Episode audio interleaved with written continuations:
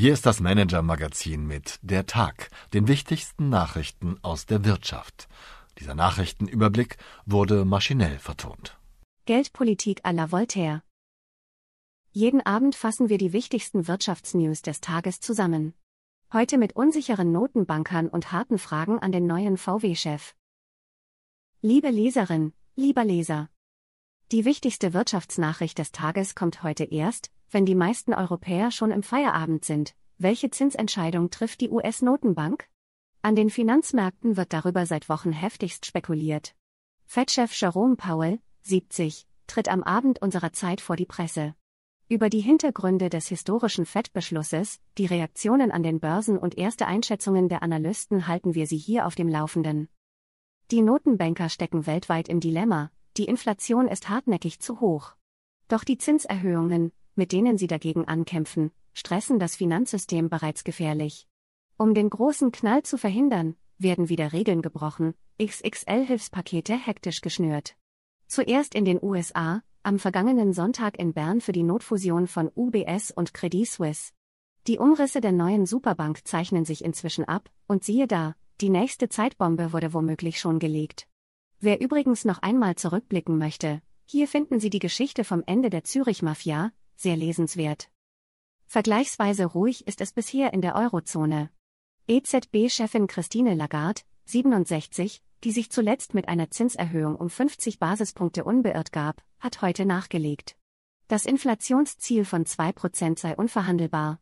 Es gebe auch keinen Zielkonflikt zwischen Preis und Finanzstabilität. Wer glaubt, sie habe damit schon die nächste Zinserhöhung angekündigt, täuscht sich aber. Lagarde beendete ihre Rede, seufzend, mit einem Zitat des Philosophen Voltaire, die Unsicherheit ist kein angenehmer Zustand, aber die Sicherheit ist absurd. Die Wirtschaftsnews des Tages. Die Lufthansa kippt eine eherne Hausregel, Führungskräfte dürfen künftig auch jenseits der Altersgrenze von 60 an Bord bleiben. So hat unser Kollege Michael Makatschke recherchiert. Auf den ersten Blick sieht das nach einer Lex Carsten Spohr aus, der 56-jährige CEO würde als einer der ersten profitieren. Es steckt aber mehr dahinter, der Traditionsladen verändert seine Kultur des süßen Frühruhestands.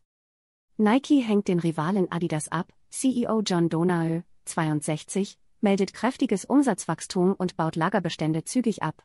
Preisdoping ist allerdings auch im Spiel, die Amerikaner geben aggressiv Rabatt, um die Regale wieder frei zu bekommen. Nikes Bestand an unverkaufter Ware ist noch immer rund ein Sechstel höher als vor einem Jahr. Bei der Spielzeugikone Playmobil machen die Geschäfte schon länger keinen Spaß mehr. Umsatz und Ergebnis sind 2022 deutlich gesunken, jetzt ist verschärfter Sparkurs angesagt, wie mein Kollege Martin Mehringer recherchiert hat. Als Kostenkiller wird McKinsey gerufen, das Stühlerücken im Topmanagement geht in eine neue Runde, mit Bari Kurter übernimmt ein neuer, branchenfremder Chef, und die unmissverständliche Ankündigung lautet, wirklich alles wird geprüft. Neuer Stress also im Plastikreich was ihnen in ihrer Karriere helfen kann. Für viele sind sie das Managementinstrument schlechthin, die sogenannten OKRS, Objectives and Key Results, in denen Führungskräfte festschreiben, was die ganz großen Ziele sind und an welchen konkreten Ergebnissen der Fortschritt auf dem Weg dorthin gemessen wird.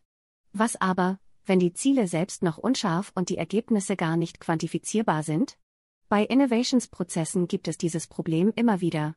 Der Strategieberater Alexander Osterwalder hat deshalb ein alternatives Instrument entwickelt, AKIS, Aspirations and Key Insights. Wie das funktioniert, erklärt er in seinem neuen Videokurs für den Harvard Business Manager.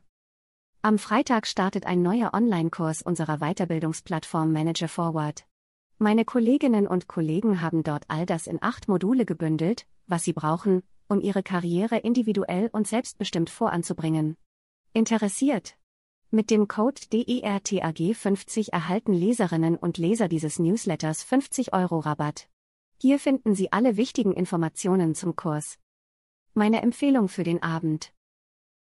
Man muss kein PS-Nerd sein, um sich intensiv für Volkswagen zu interessieren. Der Wolfsburger Weltkonzern prägt die deutsche Wirtschaft wie kaum anderer. Sehr viele Fragen sind derzeit offen. Unsere Kollegen Michael Freitag und Martin Noe haben sie dem neuen Konzernchef Oliver Blume, 54, gestellt. Wie steht es um die Wettbewerbsfähigkeit des Standorts?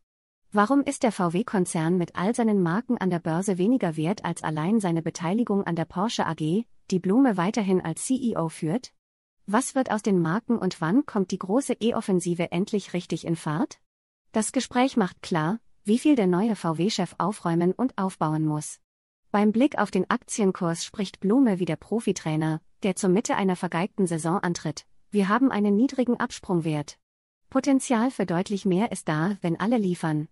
Es sei eben wie im Sport, von Spiel zu Spiel denken und nie aufhören, sich zu verbessern. Hier geht es zum ganzen Interview. Herzlich, Ihr Christian Schütte. Haben Sie Wünsche, Anregungen, Informationen, um die wir uns journalistisch kümmern sollten? Wir freuen uns auf Ihre Post unter chefredaktion at managermagazin.de. noch.